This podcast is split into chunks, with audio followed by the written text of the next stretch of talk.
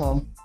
Eu sou a Fabiana Gatti, atuo na área de acesso ao mercado e economia da saúde e, como prometido, eu vou dar continuidade à cobertura com desenvolvimento de evidências. Vamos entender melhor?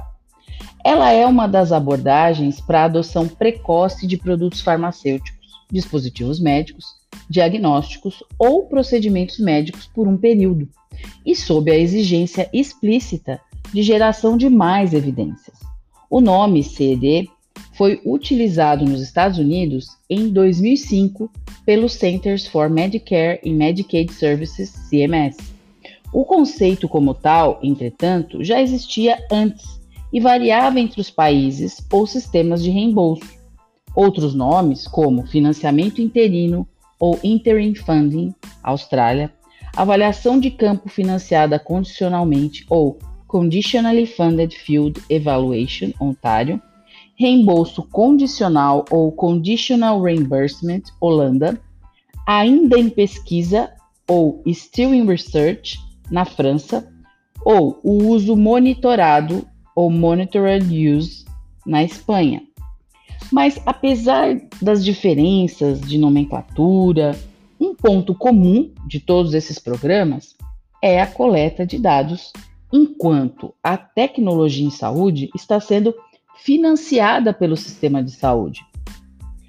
A adoção de abordagens semelhantes é um reflexo da importância dos objetivos sociais da demanda persistente por acesso antecipado às tecnologias, especialmente aquelas que têm a promessa significativa de atender a importantes necessidades de saúde, mas incertezas sobre seus benefícios, riscos e ou custos, tornando os formuladores de políticas relutantes em financiá-las amplamente.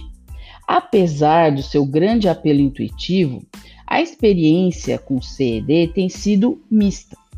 Custos e complexidades da coleta de dados, particularmente o gerenciamento e a coordenação dos projetos, parecem ser um obstáculo óbvio. Alguns países, como Austrália e Bélgica, interromperam o uso de CED após o entusiasmo inicial. No entanto, há também histórias de sucesso e aprendizados com as primeiras tentativas.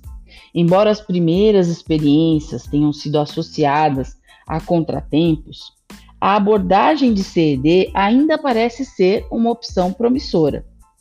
Em 2011, os Centros de Serviços de Medicare e Medicaid CMS nos Estados Unidos retirou a sua diretriz de 2006 sobre o CED e depois publicou uma nova diretriz em 2012. Os Países Baixos e a Alemanha recentemente introduziram novos programas de CED para intervenções não medicamentosas para terapias que já provaram seu valor para pacientes, mas ainda têm um preço considerável, gestores de saúde estão buscando novos métodos. Por exemplo, o modelo baseado em assinatura, referido como modelo Netflix, um modelo utilizado pelo estado de Louisiana para pagar as terapias para o tratamento de hepatite C. O CMS aprovou em junho de 2019. O modelo de pagamento por assinatura também está sendo utilizado na Austrália e em Washington para terapias da hepatite C.